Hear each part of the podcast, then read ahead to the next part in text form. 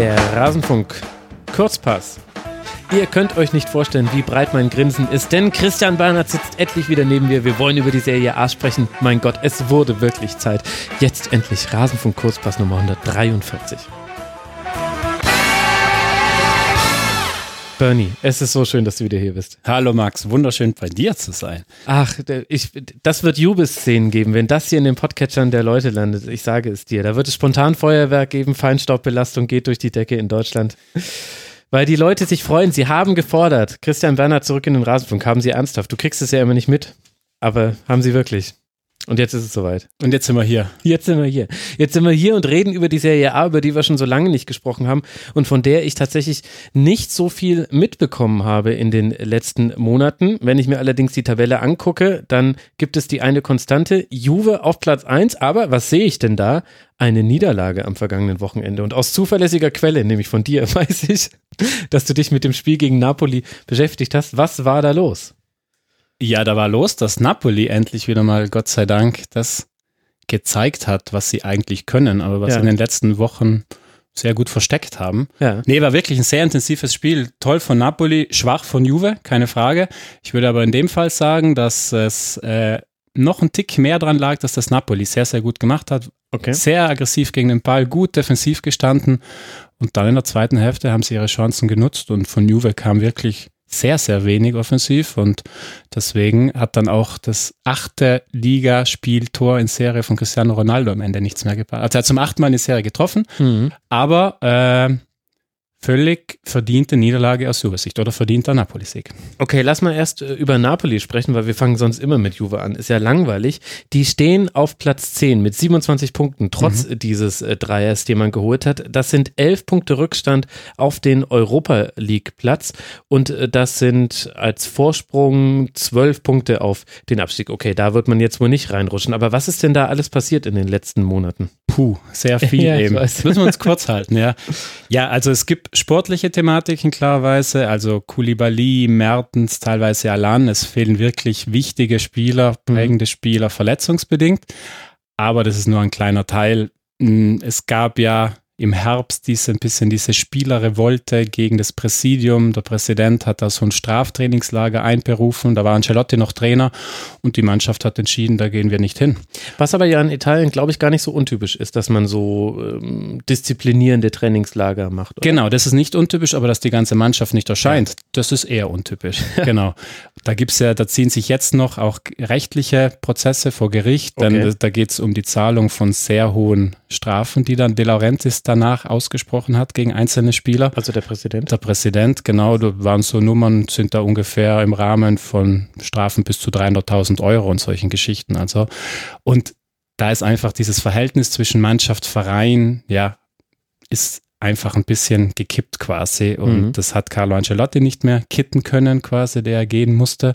Und dann kam äh, Gennaro Gattuso und der hat am Anfang halt all das geerbt sozusagen, hat da mal schön vier seiner ersten fünf Ligaspiele auch verloren, weil die Mannschaft halt verunsichert ist, untereinander nicht klarkommt. Gattuso hat letzte Woche, finde ich, ein sehr vielsagenden Satz gesagt, wo man verstanden hat, wie tiefgründig ist. Er hat gemeint, ich habe in meiner Karriere als Spieler auch mit sehr einigen Spielern zusammengespielt, die ich alles andere als sympathisch fand, aber für denen ich halt auf dem Feld trotzdem alles gegeben habe mhm. und hat damit im Prinzip ja zwischen den Zeilen zu verstehen gegeben, dass es mannschaftsintern auch nicht passt. Krass. Also da kommt wirklich wahnsinnig viel zusammen und das Ligaspiel in der Woche davor gegen Fiorentina, das war brutal. Das war das schlechteste Spiel von Neapel, glaube ich, in den letzten 10, 15 Jahren. Also da hat nichts funktioniert. Krass. Hast du dir echt gedacht, was ist aus der Mannschaft geworden, die am Anfang der Saison noch Liverpool geschlagen hat? Mhm. Die ja auch tatsächlich ungeschlagen ist international, immer noch. Also genau. jetzt spielt man gegen Barca, Champions genau. League Achtelfinale, wird nochmal eine andere Nummer. Aber das ist erst ein paar Monate her, dass mhm. Napoli noch Napoli gespielt hat. Und das war alles weg. Und jetzt haben sie Gott sei Dank in den letzten fünf Tagen, denn unter der Woche gab es diesen Pokalsieg gegen mhm.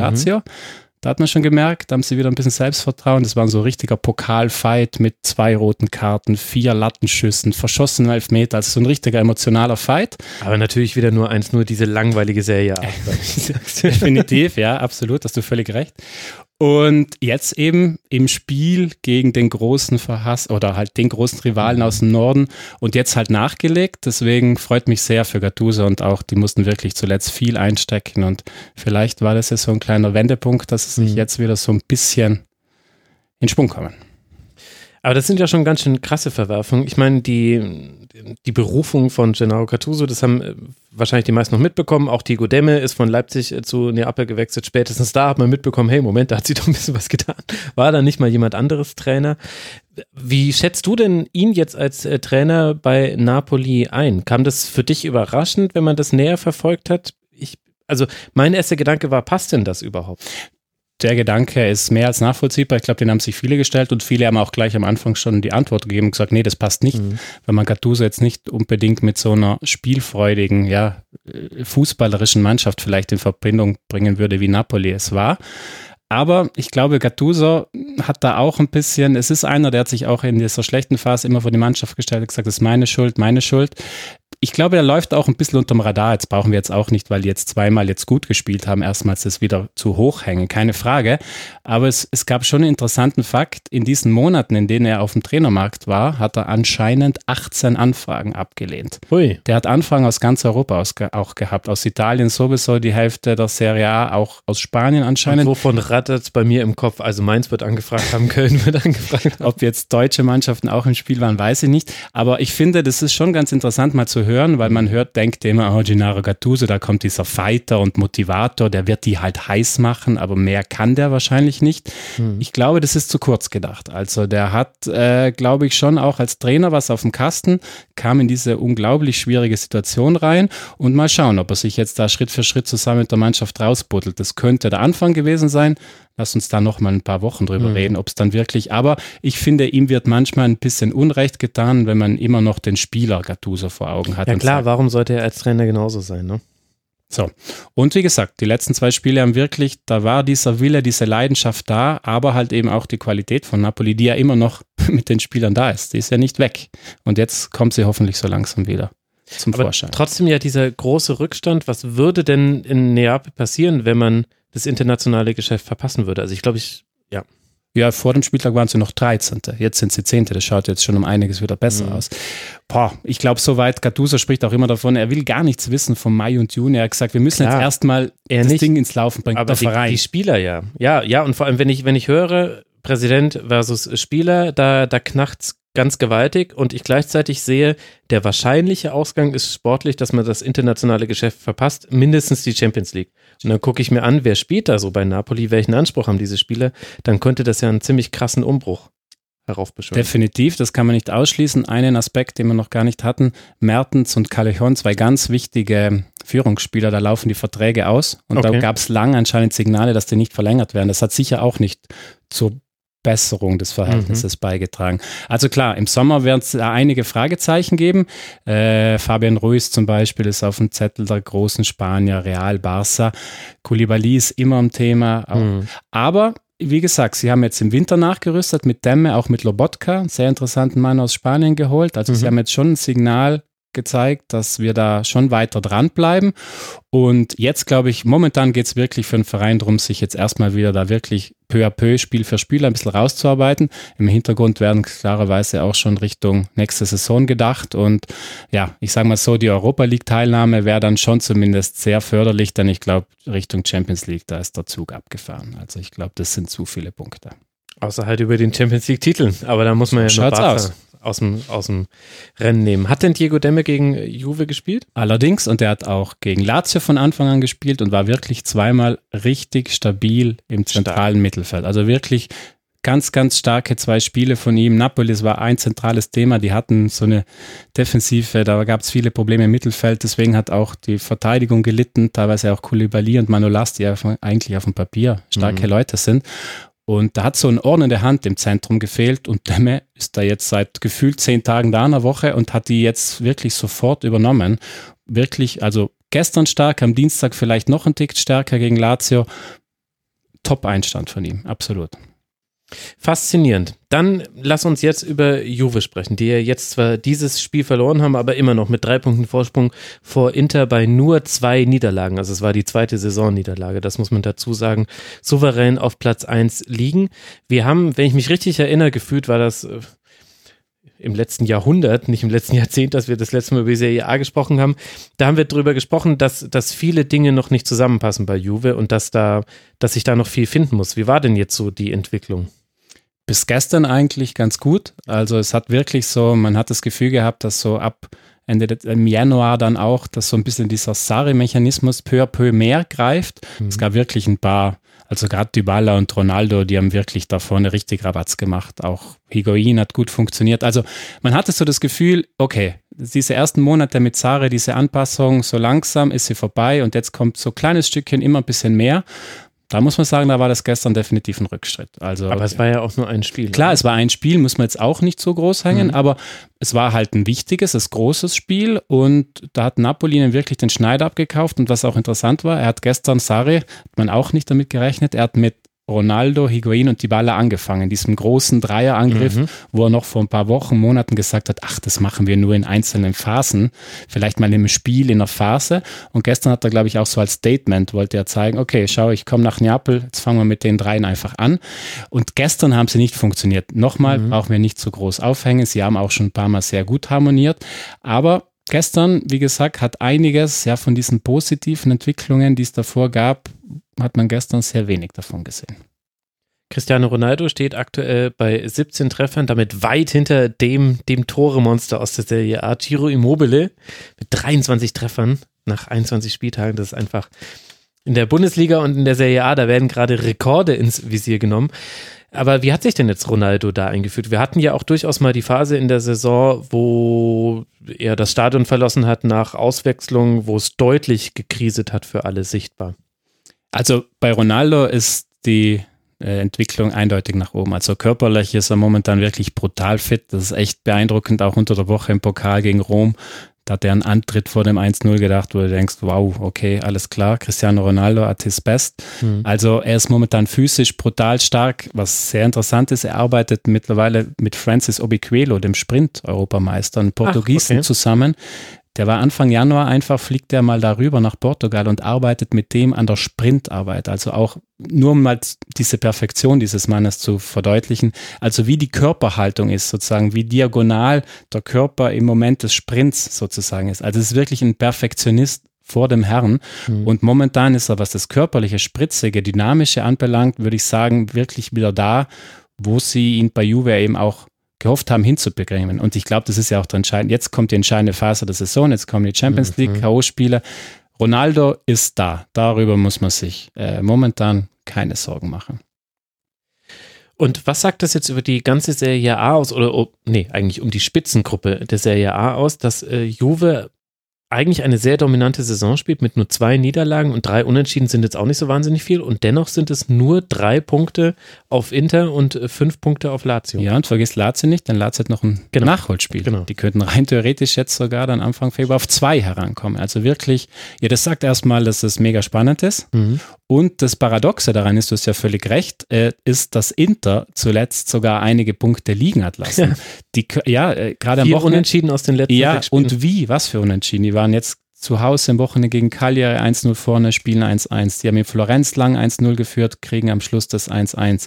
Also Inter könnte sogar vorne sein, muss mhm. man definitiv so sagen. Und das sagt logischerweise aus, dass es ja ein sehr spannender Kampf ist, dass Inter das sehr gut macht, obwohl sie momentan sogar, ich glaube, nach gestern, da wird sich Herr Conte ja, so ein bisschen in allerwertesten beißen, weil die hätten gestern diese drei Punkte mitnehmen müssen, dann wären sie auf einen dran. Ja. Ähm, aber nicht einmal verloren, Inter. Das ist genau. Und heute ist Herr Eriksen aus London eingeflogen, hat die mhm. medizinischen Tests gemacht. Äh, Young von Man United und Moses von Chelsea hat konnte jetzt ja auch als Geschenke im Januar bekommen. Vielleicht kommt noch Giroud, heißt es in den letzten Tagen. Also Inter hat eindeutig was vor in dieser Saison. Wahnsinn. Und der Konte-Effekt, den, der ja quasi durch den Hype schon prognostiziert wurde. Jeder wollte Konte haben. Es gab da, ich glaube, wir haben über Milan und Konte ja auch mal gesprochen und, und jetzt ist er bei Inter gelandet. Aber ja, er, er scheint das mal wieder an der weiteren Station zu erfüllen, was man an Hoffnung in ihn hineinsteckt. Ja, definitiv. Äh, keine Frage. Momentan, wie gesagt, ist sogar der Eindruck, dass zuletzt noch ein bisschen mehr möglich gewesen wäre. Gestern gab es wieder so ein, muss man leider auch sagen, so ein bisschen typischen Konte. Äh, hat er sich bei der Pressekonferenz nicht präsentiert, weil er so sauer war. Äh, das ist auch so manchmal, das ist ja. ein bisschen dieses Beleidigtsein. Ja. Äh, es gab gestern auch, darf man nicht vergessen, Lautaro Martinez hat in der Nachspielzeit die rote Karte wegen Schiedsrichter äh, Beschimpfung gesehen. Äh, da ist gut möglich, dass der jetzt mehrere Spiele gesperrt wird. Die rechnen schon damit, dass er auch im Derby gegen Milan in zwei okay. Spieltagen fehlt. Also das war gestern schon sehr angespannt, sehr emotional. Ja, also bei Inter, das ist halt, das kriegst du mit Konte. Wenn du Konte hast, dann ist immer der Deckel ganz knapp vorm Hochgehen. Also das mhm. ist ja auch die große Stärke von Conte. Er schafft es, seine Spieler einfach so ja on fire zu halten, so, wie soll man sagen, aufzuheizen.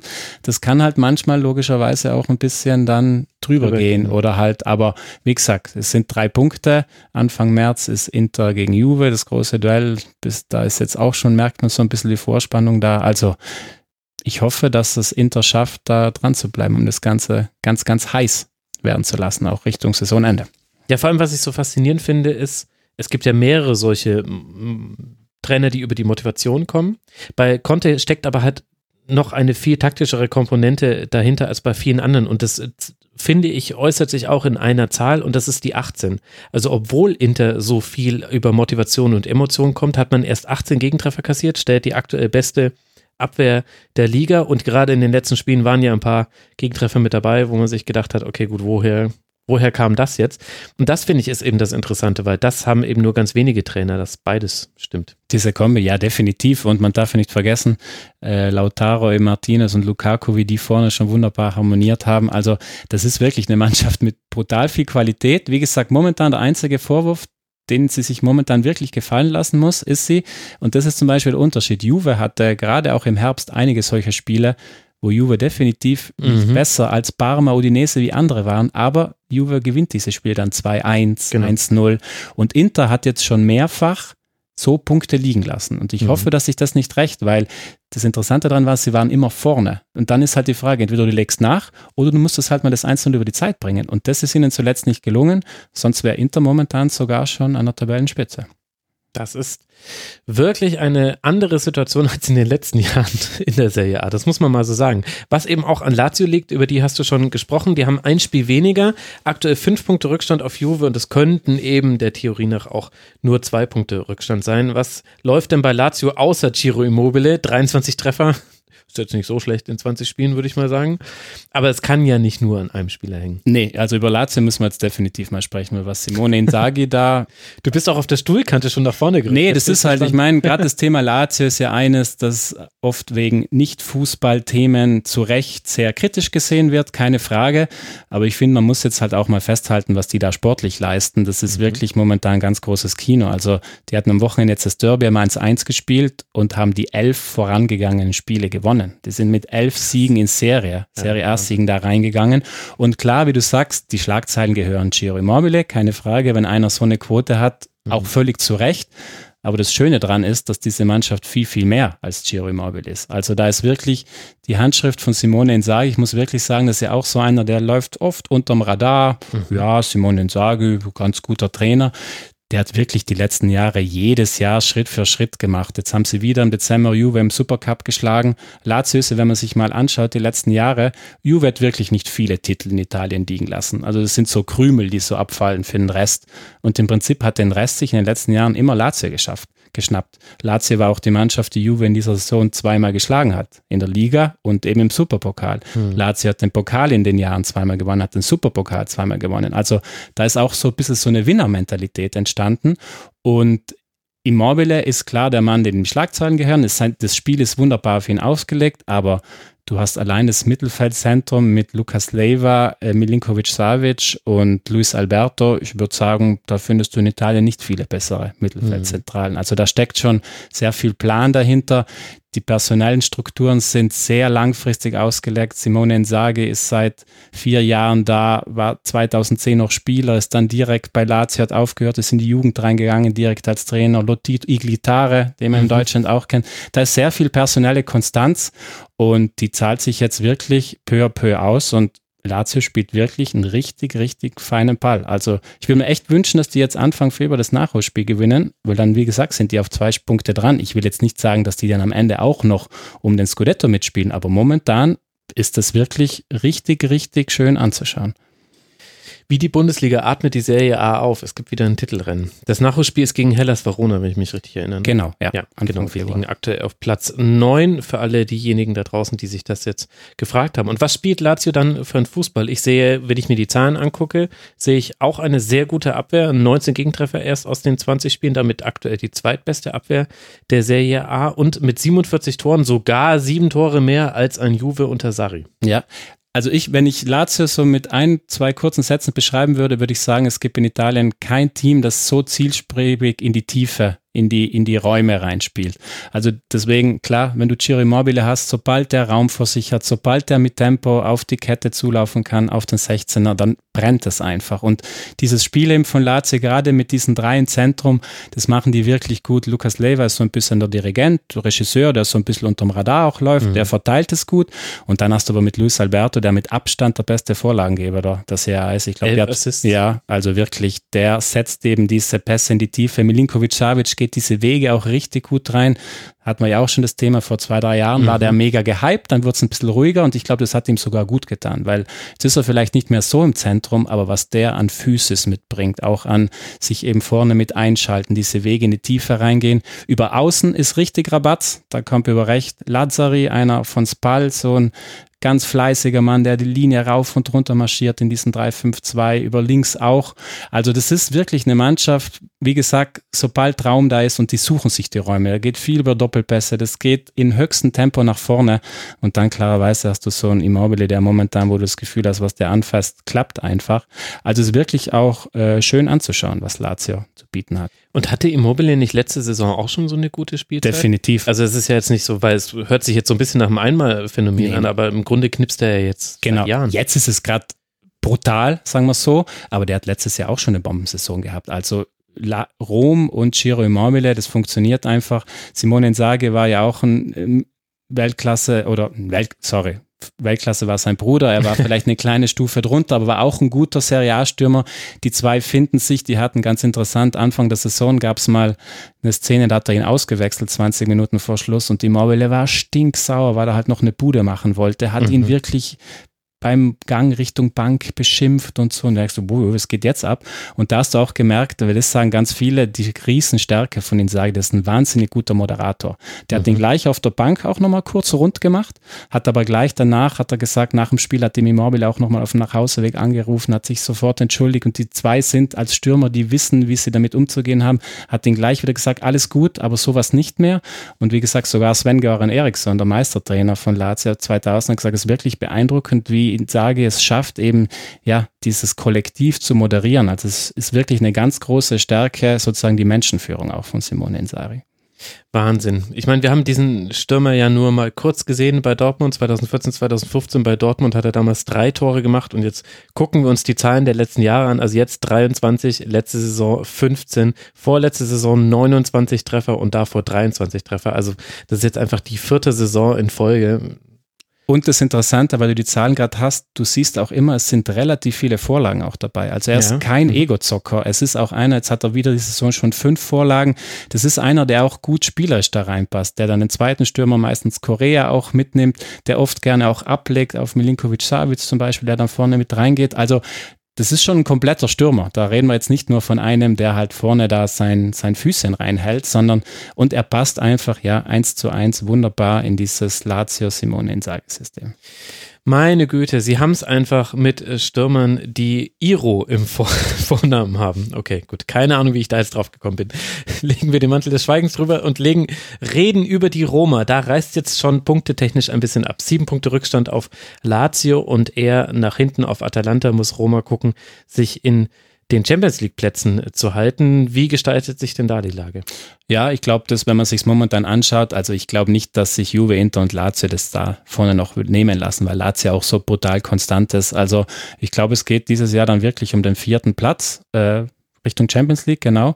Ja, und das ist ein heißes Duell zwischen Roma und Atalanta. Also die Roma hat sich definitiv auch stabilisiert. Gestern eigentlich das Derby hätten sie von der Spielanteilen her, von den Chancen auch gewinnen müssen, sollen. Mhm. Äh, ähm, ja, das macht, äh, Fonseca macht es gut. Also hatten auch immer wieder mal so einen kleinen Hänger, aber Ceco spielt wieder eine richtig äh, dominante Saison vorne drin. Pellegrini, Lorenzo Pellegrini hat wirklich den nächsten Schritt gemacht zu einem wirklich ganz, ganz wichtigen Mittelfeldspieler, der auch wahnsinnig viel mitbringt. Ich hoffe, dass wir den dann auch im Sommer bei der EM das ein oder mhm. andere Mal sehen. Das ist ein sehr kompletter Mittelfeldspieler, ein sehr technisch feiner, viel Übersicht, auch diese Wege vorne mit reingeht. Wirklich so ein moderner, technisch starker Mittelfeldspieler, gefällt mir sehr gut. Und ja, da ist einfach, da ist Qualität da. Äh, Chris Smalling hinten macht es richtig, richtig gut. Mhm. Da gab es, glaube ich, auch ein paar Skeptiker, die, hä, wie, wie holen, was macht dieser Smalling jetzt in Rom?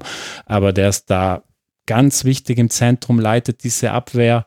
Äh, Mancini, der junge Mann, der aus von Atalanta gekommen ist, hat sich da total neben ihm festgespielt. Die zwei sind da ja total gut aufeinander abgestimmt. Also die Roma ist auch eine Mannschaft, wenn mal einer sagt, er will sich mal ein Spiel raussuchen, da kann man ohne Bedenken auch die Roma nehmen, denn das lässt sich auch gut anschauen. Okay, weil die Zahlen sehen gar nicht so spektakulär aus. Das finde ich so das Interessante. Wenn du mir einfach nur gesagt hättest, okay, beide Römervereine, der eine hat die Torbilanz 47 zu 19 und der andere von 38 zu 23, hätte ich genau umgedreht getippt, hätte, hätte nicht gedacht, dass die Roma diejenige ist, die weniger Treffer geschossen hat und mehr kassiert hat. Nee, auf dem Papier wahrscheinlich nicht oder vor der Saison auch nicht. Wie gesagt, die Roma ist halt immer so ein bisschen, die Roma ist so eine Mannschaft, die sehr viel so über wie sagt man so, über Emotionen kommt. Also die mhm. Roma in einem Der Einz konnte unter den Mannschaften. ja, vielleicht schon. Also die Roma, wenn die Roma einen Sahnetag hat und dann auch das Ambiente stimmt, vielleicht das Olympiker gut voll ist. Barca damals das Genau, Spiel. dann kannst du mit der Roma, die Roma kann in einem Spiel alles äh, mhm. sozusagen raushauen. Das Problem ist halt, dass die Roma dann halt auch zweimal 1-1 in Verona und 1-0 in Udine verliert, jetzt blöd gesagt oder so, mhm. also das äh, so ausgedrückt. Und klar haben sie diese Saison auch wieder Punkte liegen lassen. Ich glaube, sie haben vor kurzem mal eine Heimniederlage, wo du dir auch denkst, ah, das darf dir eigentlich nicht passieren im, im Champions League-Rennen. Aber sie sind relativ konstant und ich bin mir sicher, dass, ja, wie gesagt, dass sie da ganz, ganz ein wichtiges Wörtchen eben um diesen Platz 4 mitreden werden. Mhm. Sie haben zweimal gegen Turiner Vereine verloren und gegen Juve kannst du noch verlieren, aber gegen den FC Turin. Stimmt, das war die Heimniederlage das war die Turiner. Genau. Das sollte dann nicht so passieren. Und dann haben wir eine Mannschaft wie ein Feuerwerk.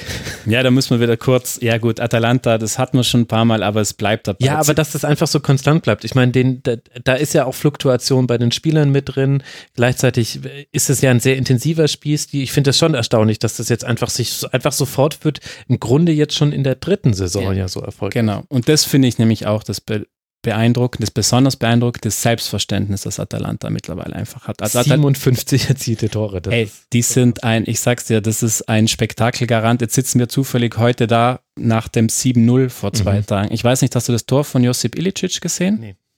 Dann machst, schau dir das mal danach an. Das hat im Netz etwas die Runde gemacht. Also er hat drei Buden gemacht, aber es gibt eins, da liegt der Ball einfach an der Mittellinie beim Freistoß und er sieht, dass der Torhüter draußen ist und sagt sich, okay, alles ah, klar, schön. ich weiß, was der ich zu tun habe. Mhm. Ja, aber es ist, also Atalanta, ich bleibe dabei, für mich eine der spektakulärsten Mannschaften ganz Europas, also nicht nur Italiens. Das ist wirklich faszinierend. Ich habe auch vor kurzem war Inter Atalanta, ey, mhm. das war ein Feuerwerk an Intensität, an Dynamik, an und auch ein Spiel, das Atalanta am Ende, Muriel verschießt einen Elfmeter trotz Rückstand eigentlich noch gewinnen kann oder muss in Mailand, in San Siro gegen Inter.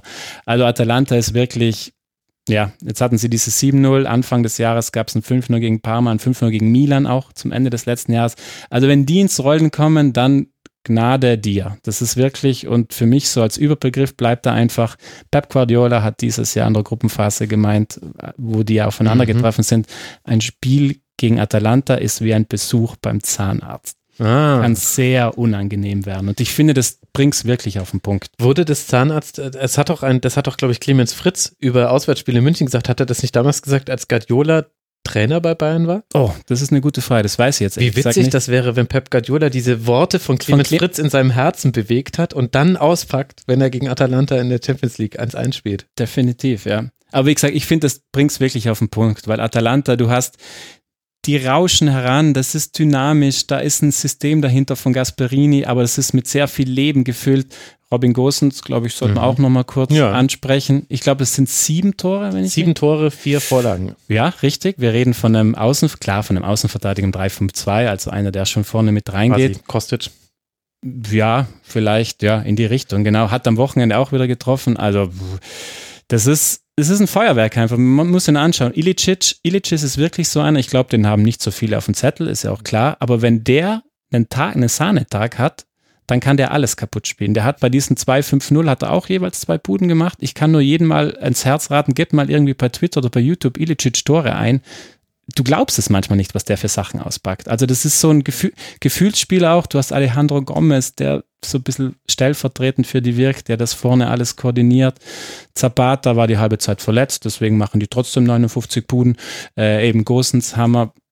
Ist Muriel als Aushilfsstürmer hat zwölf Buden auf dem Zettel. Also das ist, also Wer ist da der Kaderplaner? Also, dass der Trainer, über den Trainer haben wir ja schon mal gesprochen, ja. Gasperini, dass der jetzt nicht so falsch sein kann, das äh, haben wir jetzt alle verstanden. Kann man so sagen, ja. Wer hat den Kader so zusammengestellt? Weil das sind ja Leute mit dabei, das glaubt mir ja nicht. Das Schöne ist zum Beispiel, äh, Gomez und Ilicic haben, das kam jetzt im Zuge dieses Wochenendspieltags, haben hat Atalanta zusammen für 10 Millionen Euro verpflichtet.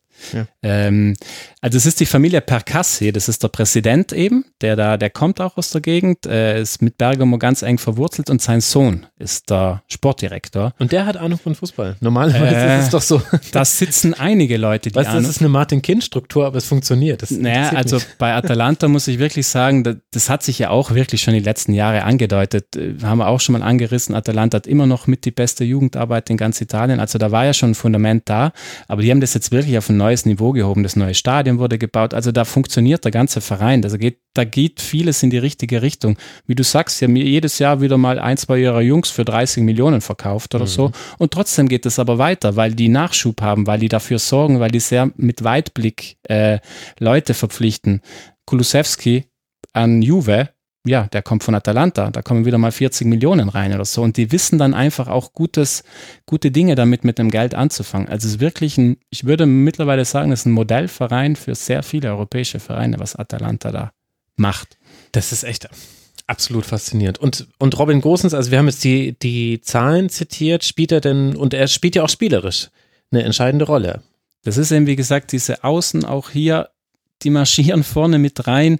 Äh, für mich ist immer so der typische Atalanta-Spielzug, du kannst die Uhr danach stellen, wenn es über rechts geht, dann kannst du dir sicher sein, dass Gosens am langen Pfosten auf jeden Fall den Weg mit reinmacht ins, ins Sturmzentrum. Deswegen hat er auch schon sieben Tore. Und umgekehrt, wenn es über ihn geht, dann geht von rechts entweder Hattebohr oder Kastanie mit vorne rein.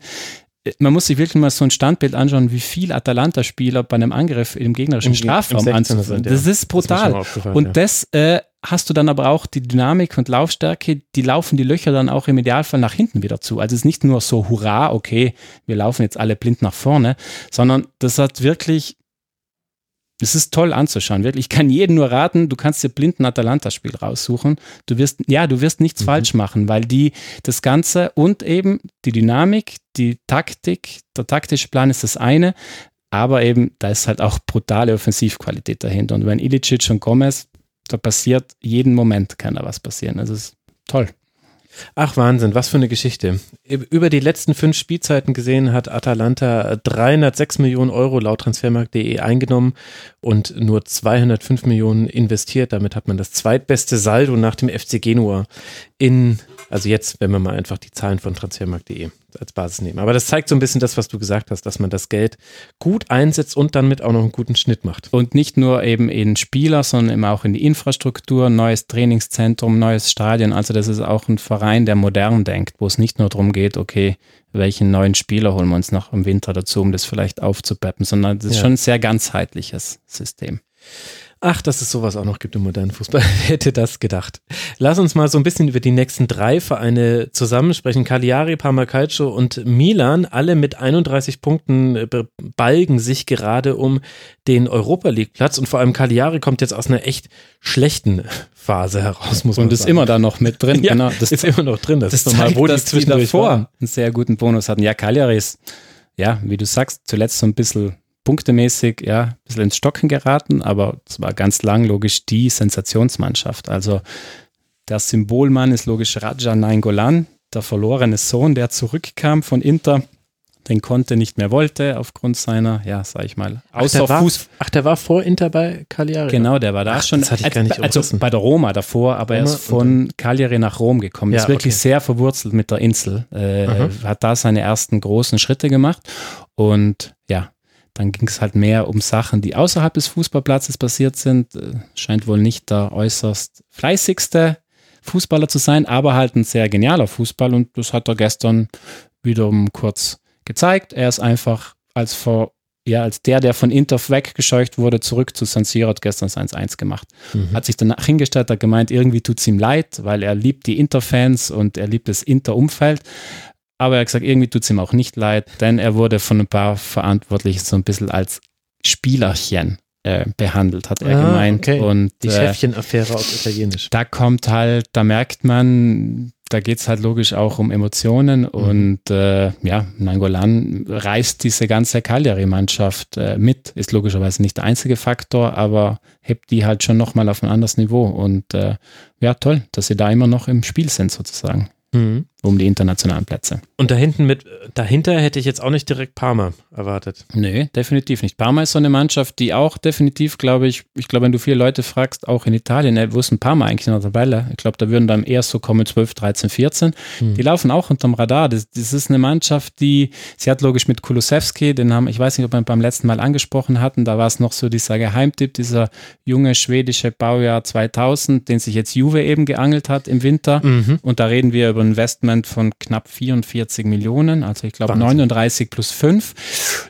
Da ist was da, es sind die Zahlen, klar, 5 plus 7, aber es ist viel mehr. Das ist also 5 Tore, 7 Assists. Genau, danke. Und das ist, der ist 19, der hat eine Spielintelligenz, ein Gefühl für einen Raum schon, geht da vorne mit rein. Also es ist kein Zufall, dass Juve da tief in die Tasche gegriffen hat. Es hieß auch immer, dass Inter eigentlich schon so gut wie dran war. Konnte, mhm. wollte ihn unbedingt. Und dann hat anscheinend im, jetzt im Januar Juve einfach nochmal fünf Mille draufgelegt. Er gesagt, nix da, der kommt zu uns. Und ja, so viel, um das Thema abzuschließen. Der Junge ist von Atalanta am Parma ausgeliehen. Ach, also das Geld fließt nach Bergamo. Ja, Wahnsinn. Verrückt. Okay, das hatte ich gar nicht mitbekommen mit äh, Kulusewski. Gut, dass wir darüber geredet haben. Und dann die Milan, über die Milan sprechen wir ja jedes Mal, wenn wir über die Serie A sprechen, ja auch aus guten Gründen. Also immerhin jetzt mal wieder gewonnen, die letzten Spiele, und den Anschluss an die Europa League hergestellt. Das, das Krisenbarometer, wo steht's?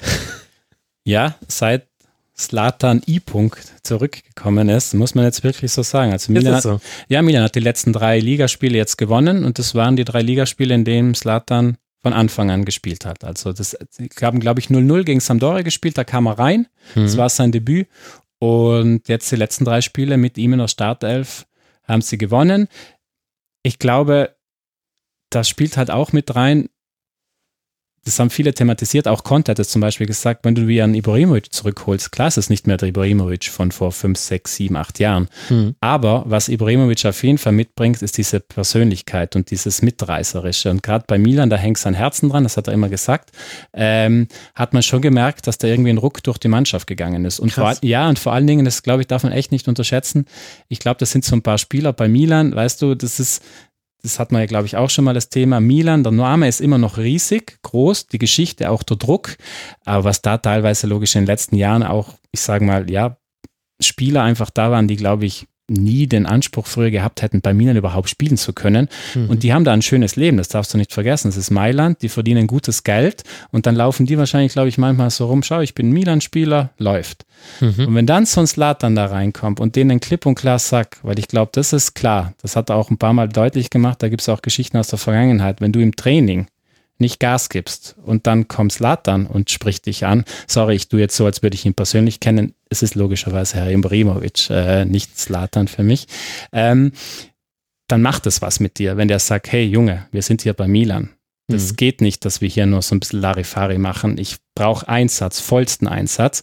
Und das hat man jetzt wirklich in diesen ersten Spielen ein bisschen gemerkt. Der, er wirkt einfach so als Schutzschild, glaube ich, auch für viele. Da geht okay. logisch viel Fokus auf ihn und äh, die Mannschaft hat wirklich etwas befreit, ein bisschen selbstsicherer gewirkt. Das ist ja verrückt. Das hätte ich ehrlich gesagt gar nicht gedacht, gar nicht erwartet, aber das sieht man mal. Es gibt nicht immer nur sportliche Argumente genau. für Transfer. Ja. Jetzt sind neulich an mir die Geschäftszahlen von Milan vorbeigeflogen auf Twitter. Ja. Müssen wir einen Wirtschaftspodcast machen, ne? Na, ich fasse es einfach kurz. Äh, sehr viel Rot war da bei den Zahlen mit dabei und das sieht einfach, also wirtschaftlich, das, das haben wir ja hier auch schon mal thematisiert und ich glaube, glaube im allerersten Serie A Kurzpass haben wir auch schon mal über die chinesischen Eigentümer gesprochen und so weiter. Aber das ist ja eine, Konsum eine Komponente, da habe ich das Gefühl, davon kann man Milan nicht mehr trennen von diesem Schuldenberg. Weil, also du hast gerade gesagt, die Erwartungen sind hoch und da habe ich mir gleich gedacht, ja, die Schulden halt auch. Mhm.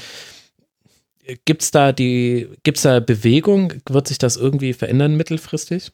Gute Frage. Also ich glaube, das einzig Gute momentan ist, wenn man sich auch so ein bisschen Kader anschaut, es gibt jetzt mittlerweile ein paar Spieler und das hätte man vor ein paar Monaten, muss man fairerweise sagen, auch noch nicht so gehabt. Du hast so ein paar Spieler, wo wirklich wieder so ein bisschen auch, ja ein bisschen, sage ich mal, monetäres Potenzial leistet. Mhm. Du hast mhm. zum Beispiel Theo Hernandez, den Bruder von Bayern Hernandez, der wirklich ja, als Außenverteidiger eine brutal starke Saison macht, hat jetzt mhm. ein bisschen das, was Gosens macht, macht er bei Milan auch schon fünf Tore. Mhm brutal offensiv stark, geht vorne mit rein. Du hast Ismail Benacer, den haben wir, glaube ich, damals noch nicht ja. angesprochen. Der war zum Spieler des Afrika-Cups geworden. Genau. Ein mhm. ganz junger Mann, der hat am Anfang ein bisschen im Zentrum seine Anlaufschwierigkeiten gehabt und jetzt ist er da wirklich fest installiert, macht das sehr gut. Das ist auch einer, an dem kannst du dich aufbauen. Donnarumma war in den letzten Spielen herausragend, hat mhm. Milan mehrmals wieder einen Sieg gerettet. Auch jetzt am Wochenende in Brescia hätten sie eigentlich nicht gewinnen dürfen, gewinnen sie aber, weil Donnarumma hinten zumacht. Und also du hast so ein bisschen daneben hast du mit Leao, den jungen Sturmpartner von, von Ibrahimovic, also du hast schon auch, sage ich mal, wieder so ein bisschen personelle Hoffnung da, dass man das Ganze vielleicht auch mal monetär dann wieder vielleicht auch ein bisschen in eine Richtung lenken kann. Und Du hast Ante Rebic, der die letzten zwei Spiele für Milan entschieden hat. Ja, da habe ich einige Frankfurt Freunde, die haben das gar nicht so gerne. Ich weiß, die haben sich ganz sicher nicht darüber gefreut. Klar, der war ja wirklich, muss man auch sagen, bis vor, den, vor den zwei Spielen völlig keine vom Radar, hat keine ja. Rolle gespielt. Und dann kommt er plötzlich rein, entscheidet das Udine-Spiel und macht auch jetzt am Wochenende das 1-0 in Brescia. Also ich glaube nicht, dass du den jetzt noch im Winter von Mailand wegkriegst. Dieser Zug ist abgefahren. Vor allem, weil man ja auch sieht, was derjenige, der für ihn nach Frankfurt gekommen ist, gerade so zum Leisten imstande ist. André Silva. Okay, das sind jetzt die Plätze 1 bis 8 gewesen. Wir haben auch schon über Napoli auf Platz 10 gesprochen. Gibt es denn noch andere interessante Geschichten, wo du sagst, darüber müssen wir sprechen? Nur ich würde vielleicht kurz ja? die Fiorentina noch ansprechen, ja. weil die auch, die steht momentan auf Platz 13. Das schaut jetzt nicht sehr prickelnd aus, aber die hat sich auch gefangen in den letzten Wochen. Die Fiorentina hat auch den Trainer gewechselt, da musste ja Montella gehen. Mhm. Dann kam Jacchini, das ist so ein ehrlicher, ja, vielleicht kann man ein bisschen mit Friedhelm Funkel oder so vergleichen. Okay. Also nur um eine Idee zu haben, das ist ein ehrlicher Arbeiter, der sagt auch bei der, seiner ersten PK, sagt er, hey Jungs, macht's langsam, ich bin kein Zauberer. Wir werden hier einfach viel arbeiten und dann schauen wir, dass wir das gemeinsam hinkriegen. Und hat, glaube ich, auch dieser Tag erzählt, äh, weil viel über Technik und Handy ging, hat er, glaube ich, erzählt, dass er ein 35 Euro Handy Besitzer mhm. ist. Also das ist einer, da das ist, wirklich, der neue Trainer von Franck Ribéry. Ja, da ist richtig. Also da ist Glamour-Faktor genau null. Ja, geil. Aber halt harte, ehrliche Arbeit und die mhm. Fiorentina hat sich wirklich unter ihm jetzt da rausgezogen, hat eben letzte Woche in Neapel gewonnen, hat auch davor zweimal gewonnen, hat Atalanta aus dem Pokal rausgenommen und ist schön zu sehen, finde ich. Man redet immer viel, gerade medial hat man immer diese Glamour-Leute oder Leute, die halt irgendwie ja scheinen und das ist einer, der genaue Gegenteil ist, aber einfach der der Fiorentina, die definitiv Potenzial hatte, ja schon personell, mhm. da jetzt irgendwie einfach mal ein bisschen Struktur gegeben hat und ich bin sehr gespannt, denn nächstes Wochenende ist Juve Juve kommt die Fiorentina nach Florenz, äh, sorry, die Fiorentina kommt nach Turin und Juve ist der große Dauerrivale von Florenz, also ist für ja. die auch ein ganz besonderes Spiel und ich traue denen einiges zu, weil sie auch in Neapel das Ganze, ja, Napoli sehr abgekocht haben und äh, viele interessante Leute, auch da haben wir jetzt wahrscheinlich die Zeit dafür, aber um einen zu nennen, ich weiß nicht, haben wir Gaetano Castrovidi schon mal angesprochen? Nee, ich glaube nicht. Junger Italiener, ähm, der war letztes Jahr noch in die Serie B ausgeliehen und das ist wirklich auch so ein moderner Mittelfeldspieler. Ich bin mir auch relativ sicher, dass wir den bei der M sehen werden oder zumindest im Kader. Das ist wirklich, das macht eine Freude, dem Junge zuzuschauen. Der ist extrem laufstark, technisch stark, geht, macht, glaube ich, geht in die meisten Dribblings der ganzen Liga. Also mhm. der hat keine Angst davor, da irgendwie das Ganze spielerisch zu lösen. Eine riesen Spielfreude. Also wenn du den siehst, denkst du dir, okay, alles klar. Deswegen sind Fußballer halt oft, werden sie Profis, weil sie einfach gerne kicken. Und definitiv der Aufsteiger, ähm, ja, der Saison, nicht nur bei der Fiorentina, sondern einer, der wirklich, ja, vor Spielfreude, ja, strahlt und das Ganze wirklich sehr positiv angeht. Ein sehr interessanter junger Mann. Wahnsinn. Also es gibt sogar einen Spieler, der noch häufiger ins Dribbling geht, das ist äh, Jimmery Boga von Sassuolo. Genau, aber also wie gesagt, äh, der ist weit vorne dabei, ist anscheinend auch schon relativ eng mit Ribéry. Er hat auch gesagt, dass die im Training oft, dass er da auch bei Ribéry oft schon am Anfang der Saison, als Ribéry noch gesund war, sich immer wieder ein bisschen was abgeschaut hat. Der neue auch, Alaba. Ja, ja, du, es geht für mich wirklich in die Richtung. Das ist einer, der sehr viel Selbstvertrauen hat, das merkst du dem auch gleich an, so von der Körperhaltung, aber wirklich sehr spannende Personalie. Ja, Wahnsinn. Und Franck Ribéry in dieser ligaweiten Wertung ja auch auf Platz 4 jetzt nicht so schlecht. Die Fiorentina Ja, ganz gerne kommt ja und noch, ja, kommt ja noch hoffentlich irgendwann in den nächsten Wochen zurück. Also ich glaube, das soll sich schon noch ein bisschen hinziehen. Die Fiorentina hat jetzt auch Cutrone zurückgeholt aus England, auch ganz interessanter junger Stürmer vorne drin, galt ja so vor ein, zwei Jahren als der neue Inzaghi, auch zukünftig so Richtung Nationalmannschaft. Chiesa ist sowieso da. Also die Fiorentina ist jetzt gefestigt und ist eine Mannschaft, die, glaube ich, definitiv eher auf dem Weg nach oben ist. Stark. Und dann sehe ich einen sehr, sehr spannenden äh, Tabellenkeller. Da liegen vier Vereine im Abstand von zwei Punkten. Lecce mit, Lecce mit 16 Punkten und dann Spal, Genua und Brescia alle mit 15 Punkten. Sieht jetzt auch nicht so unspannend aus da unten. Alles andere als unspannend und was auch, finde ich, vielleicht auch ein bisschen untypisch für einen Abstiegskampf ist. Äh, Gerade Lecce und Brescia, äh, das sind Mannschaften auch, die spielen. Also das ist jetzt Mhm. nicht so dieses klassische, okay, ich stelle mich hinten rein und schaue halt irgendwie mal bei den Großen mir einen Punkt zu ergattern und dann irgendwie daheim halt gegen meine direkten Konkurrenten zu gewinnen. Lecce spielt eigentlich einen feinen Ball, hat eben auch, hat Inter zuletzt auch gestoppt äh, im heimischen Stadion, unentschieden abgeluchst.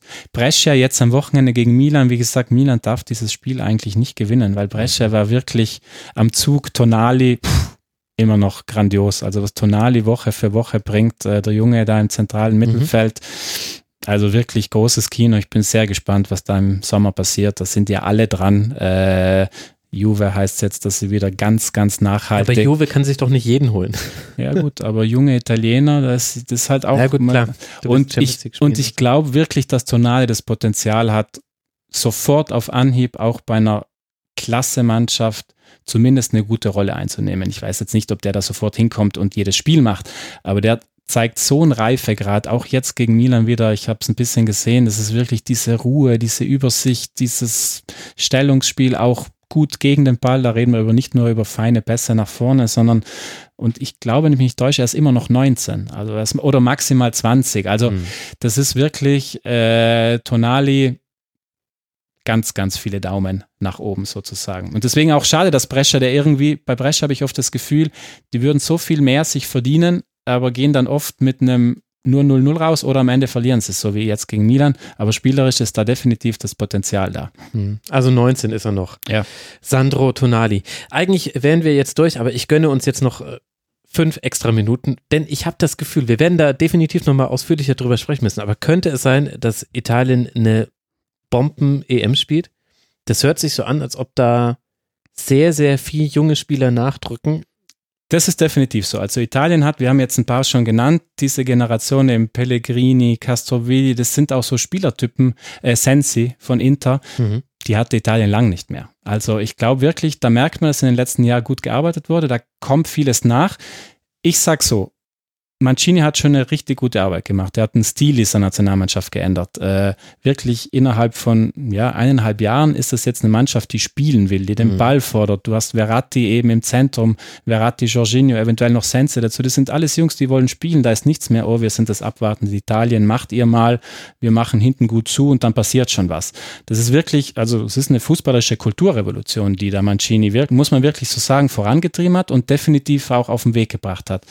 Das Entscheidende wird jetzt logischerweise sein, es gab noch nicht diesen großen, sage ich mal, Pflichtspiel. Äh, Klar, Quali, ja, aber es Ja, gab noch gut. nicht das große Turnier. So. Ich glaube, dass die Italiener, wenn sie es schaffen, sie haben diese neuen Möglichkeiten, spielerisch auch. Wie gesagt, du kannst im Mittelfeld, Tonali auch, du hast da plötzlich sieben, acht Leute, wo ich sagen würde, die kannst du alle reinstellen. Da würde ich mir jetzt so vom Namen her wenig Sorgen machen. Ich glaube, das Entscheidende wird sein, wenn sie diese neu gewonnene spielerische Leichtigkeit und spielerische Freude, wenn sie schaffen, das zu kombinieren mit den Fa äh, Faktoren, die Italien immer stark gemacht hat, sprich diese taktische Variabilität Mhm. und auch dieses emotionale, eine italienische Mannschaft, wenn eine WM war, da wusste jeder Gegner, ich will nicht gegen Italien spielen. Mhm. Da ging es auch nicht drum. Italien hatte selten die besten Einzelspieler. Italien hatte auch 2-6 mit Abstand nicht die besten Einzelspieler. Aber, aber die hatten halt eine sehr gute Haltung. Genau, eine Haltung, eine Seele auch. Die, die schaffen es dann oft irgendwie für die paar Wochen so ein Zusammengehörigkeitsgefühl zu kreieren. Und wenn er das schafft, Mancini, also klar, wie gesagt, auf dem Papier sind andere Mannschaften noch vorne, keine Frage. Aber wenn er schafft, eben diese alten, sag ich mal, italienischen Tugend ein bisschen zu würzen, mit diesen zu mischen, mit diesem spielerischen neuen Element, dann glaube ich, ist einiges möglich. Ach, Wahnsinn weißt du, ich gucke echt, guck echt gerade nicht mit Vorfreude auf die EM, weil direkt nach dem Royal muss ich mit der EM-Vorschau äh, beginnen und dann werden es wieder tägliche Sendungen. Das wird zwar alles Spaß machen, aber es ich wird unglaublich anstrengend. Auf. Aber ja, wenn ich mit dir spreche, dann freue ich mich auf einmal. Nee, ich freue mich auch auf die Sendungen, meinte ich. Also da gibt es dann wieder sehr viel zu besprechen und das wird oh, sicher ja. spannend. Ja, vor allem man lernt halt auch tatsächlich so viel. Wir Deutschen leben schon in einer fußballerischen Blase. Also man muss dankbar sein, wenn mal in öffentlich-rechtlichen irgendein Premier League oder La Liga Spiel gezeigt wird. Aber das sind auch immer dieselben drei, die man da sieht. Und da, da geht halt einfach gerade viel verloren. Und während halt die Bundesliga die torreichste Liga der Europas aktuell ist und auch kein schlechter Fußball drin gespielt wird, habe ich trotzdem das Gefühl, dass sich andere Ligen gerade weiterentwickeln. Und da gehört auf jeden Fall die Serie A mit dazu es gibt wirklich, wie gesagt, allein das ist schön, dass wir das jetzt auch am Ende nochmal kurz thematisiert haben, diese neuen Spielertypen. Das wäre, glaube ich, vor drei, vier Jahren undenkbar ja, gewesen. Wahnsinn. Du hattest immer diese selben Typen, dann hattest du dieses taktische Korsett, das logisch immer, glaube ich, bei Italienern sehr, sehr gut war.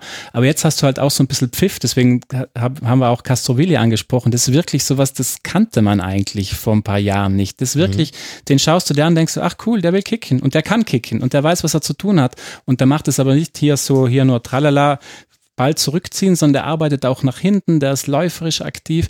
Also es ist wirklich ein neues Element und wie gesagt, ich bin sehr gespannt, äh, wenn Immobile zum Beispiel, wenn der Lazio Immobile dann auch ein bisschen Eingang in die Nationalmannschaft ui, findet. Ui, ui, ui, zieh dich warm an, Europa.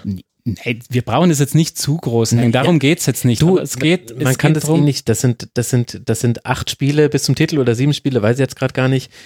Da kommen ganz viele Faktoren mit rein. Aber Italien hat eine Historie aus genau doof, also böse gesagt, aus wenig viel zu machen. Mhm. Und jetzt hört sich das so an, als hätte man diesmal nicht mal wenig. Genau, als wäre ein bisschen mehr dabei. Das hast du sehr schön auf den Punkt gebracht. Das finde ich ja. Und wenn sie das schaffen, miteinander zu vermengen, nicht nur das eine zurücklassen, dann ist das, was wir vorhin auch schon gesagt haben, dass, glaube ich, wenige gern gegen Italien spielen, wird dann sicher wieder der Fall sein und vielleicht hat dann Italien sogar dieses Quäntchen fußballerische Klasse mehr, das ihnen vielleicht in den Jahren davor gefehlt hat. Und man hat ja auch Spiele in Rom. Es ist ja ähnlich wie mit Deutschland. Das Wenn ich mich recht erinnere, ist es sogar das Eröffnungsspiel gegen die Türkei. Ja, ist es. In ist Rom. es, hast du recht. Und um da den Kreis zu schließen, um, da hatten wir leider auch kurz vor kurzem, es gab dieses Juve-Roma-Spiel, wo sich in einem Spiel Saniolo von der Roma, der auch einer dieser Jungs gewesen wäre, die da was mhm. sie wahrscheinlich für Furore gesorgt haben. Und Demiral, der Juve-Innenverteidiger, der wirklich auf dem Weg war, jetzt auch bei Juve eine zentrale Rolle, wo sich beide das Kreuzband gerissen haben. Okay. Und die wären wahrscheinlich da sechs Monate später genau am selben Platz, am selben Feld beim Eröffnungsspiel sich gegenüber, gegenübergestanden. Ach, der Fußball. Der Fußball, ja. Christian, ich könnte, ach, es macht immer so viel Spaß. Allein, allein für diesen Kurzpass hat es sich gelohnt, die Kurzpasspause wieder aufzuheben. Ich danke dir sehr. Man kann dich hören auf The Zone. Da bist du immer wieder als Experte für Spiele mit dabei und ich denke, wir alle haben gehört, warum. Ich danke dir, Christian, dass du dir mal wieder die Zeit genommen hast. Ja, vielen Dank, Max. Hat großen Spaß gemacht. Und danke euch, lieben Hörerinnen und Hörern, für eure Aufmerksamkeit. Ihr könnt, wenn ihr den Rasenfunk unterstützen wollt, euch unter eindecken unter kiosk.rasenfunk.de. Du kriegst gleich auch noch eine Tasse von mir. Und ihr könnt uns natürlich auch direkt finanziell unterstützen auf rasenfunk.de slash unterstützen. Vielen Dank für eure Aufmerksamkeit. Den nächsten Kurzpass gibt es dann nächste Woche und dann wird es um die zweite Liga gehen. Endlich auch mal wieder. Ja, sowas. Macht's gut, liebe Hörerinnen und Hörer. Ciao. Ciao, ciao.